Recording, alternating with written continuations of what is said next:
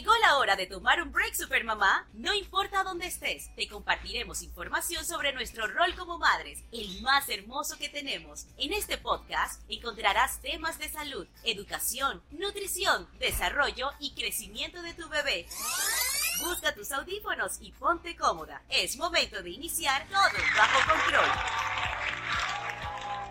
Hello mis queridas supermamás, yo soy Isabel Méndez y el día de hoy vamos a conversar acerca de un tema bastante complicado en esta etapa de ser mamá. ¿Qué hacer con los berrinches de mis hijos? Yo también estoy en esta etapa y estoy segura de que voy a aprender un montón.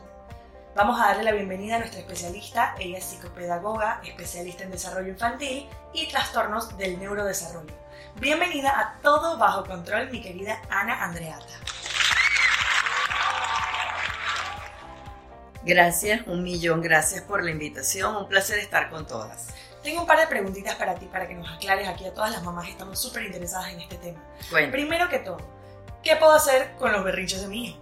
A ver, primero vamos a definir qué es berrinche. Berrinche es una expresión emocional que tiene un chiquito cuando está manejando una frustración, ¿ok? Entonces los berrinches son perfectamente sanos que ocurran porque es la expresión que él utiliza para, para manifestar una disconformidad. Entonces, súper bien que un chiquito tenga berrinche. Ahora, ¿qué puedo hacer con ellos? Aprender a canalizarlos. Los berrinches lo que son, lo que tenemos que hacer es anticiparlos, ¿ok? Hay que leer la conducta de los niños para saber qué es lo que genera la, la frustración, que es lo que después nosotros vemos como una conducta de berrinche. Entonces, lo que primero deberíamos hacer es conocer qué es lo que efectivamente a mi hijo le puede estar causando la rabia. Por ejemplo, si tú vas con frecuencia al supermercado y en el supermercado le compras todas y cada una de las veces algo cuando va saliendo, pues no esperes que el día que tú digas que no, no vaya a ocurrir una conducta de berrinche y de molestia. ¿Ok? Y por ejemplo, ¿cuáles son los berrinches más comunes? Eso, ese ejemplo que te acabo de decir, por ejemplo, entrar a una juguetería o cuando tú dices no, generalmente el berrinche va asociado a un no. ¿ok? Entonces hay formas, por ejemplo, de anticipar un no este, negociale un trueque, por ejemplo, cámbiale algo que él tenga en las manos y le das otra cosa que sí pueda tener, ok, le vas a decir un no puedo comprarte un alimento, chocolate, por ejemplo, en este momento, pero cuando lleguemos a la casa puedo darte de comer algo que tú sepas que a él le gusta, ok, y empiezas a hacer ese tránsito en el negocio, en la negociación del berrinche. Pero efectivamente es una etapa en la que el desarrollo emocional se da y él comienza como a marcar las pautas. Que no deberíamos hacer exponer ¿okay? el chiquito a una negociación en la mitad de un centro comercial. ¿Okay? Eso no lo deberíamos hacer primero porque las mamás también somos de carne y hueso. Y entonces te conectas con las emociones y entonces comienzas a pegar cuatro gritos o comienzas y los jalas por un brazo o comienzas a hacer una cantidad de cosas que no son lo esperado. ¿okay? Ok, entiendo. Entonces la mejor forma de manejar esta situación es básicamente tratarlo como una personita grande, explicarle las cosas, tratar de que se calme y como que proceder desde ese punto. ¿Qué opinas sobre usar de solución el pegarle a un niño? Eso es bueno, eso es malo, eso es vieja escuela, eso los millennials no aprueban, yo no apruebo. Es que el golpe no es el, el, que tú este, proporciones un golpe no es garantía de que la conducta desaparezca. Para nada, todo lo contrario, lo que estás enseñándole es que el golpe va asociado a una conducta y no es real, ¿ok? ¿Qué es lo que deberíamos intentar hacer? Primero, no todo es permitido, es decir, cruzar la calle de agarrado de la mano no se negocia. Eso no tiene. Así que ocurra lo que ocurra allí, o lo cargas, o efectivamente utilizas el tono de voz alto, o un gestual radical y lo agarras de la mano con la contundencia que signifique, ¿ok? Porque eso no lo puedo negociar. Que yo sí puedo negociar, por ejemplo... El chocolate. El chocolate, exactamente. Es un perfecto ejemplo, ¿ok? Yo puedo darle a él el tiempo suficiente para que frustre, se ponga bravo, como nos pondríamos bravas que yo. Como cualquier persona. Como cualquier persona, ¿ok? Yo puedo esperar que tú, que tú superes tu tiempo y después lo conversamos. Pero lo que no está escrito en ninguna literatura es que con un golpe voy a solucionar tampoco el que voy a negociar todo y la permisividad al extremo de que los papás tenemos que ponernos al extremo de que tengo que entender todo y cada una de las cosas. Estamos en la fase de formar, ¿ok? Y como la responsabilidad como padres es eso, es favorecer procesos de formación. Entiendo. ¿Y usted piensa que si no corregimos esto en la niñez, es probable que este problema siga aún en su adolescencia? Obviamente, es lo que ocurre. Pues, ¿qué es lo que ocurre en este momento? Sí, que eh, el chiquito va a tratar de imponer su personalidad que viene en, en formación y necesita normas y límites. ¿okay? Muchos, muchos especialistas dicen, bueno, hay que tener mucho cuidado con el no. O sea, personalmente comparto que el no existe, el no en la calle está. Y si no, pues dime si tú hoy te quieres llevar mi cartera, ¿qué es lo que te voy a responder? No, no existe definitivamente. Obviamente, él no existe. Si un amiguito de él va a su casa y quiere llevarse un juguete de tu hijo, ¿qué es lo primero que él va a decir? No, no.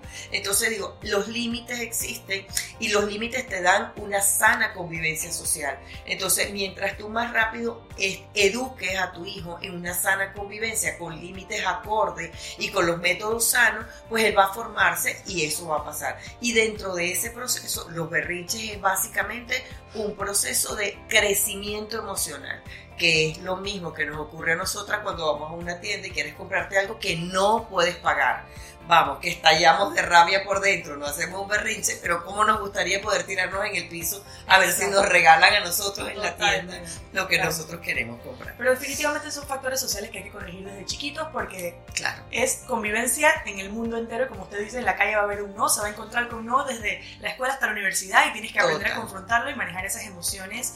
y es muy bueno ver a los papás sentarse con los niños y tratar de hacerlos entender de la mejor manera posible para que ellos tengan esas herramientas en su futuro de verdad que todas estas recomendaciones han sido súper increíbles. Mil gracias Ana por acompañarnos el día de hoy y brindarnos esta información para la comunidad de Supermamás.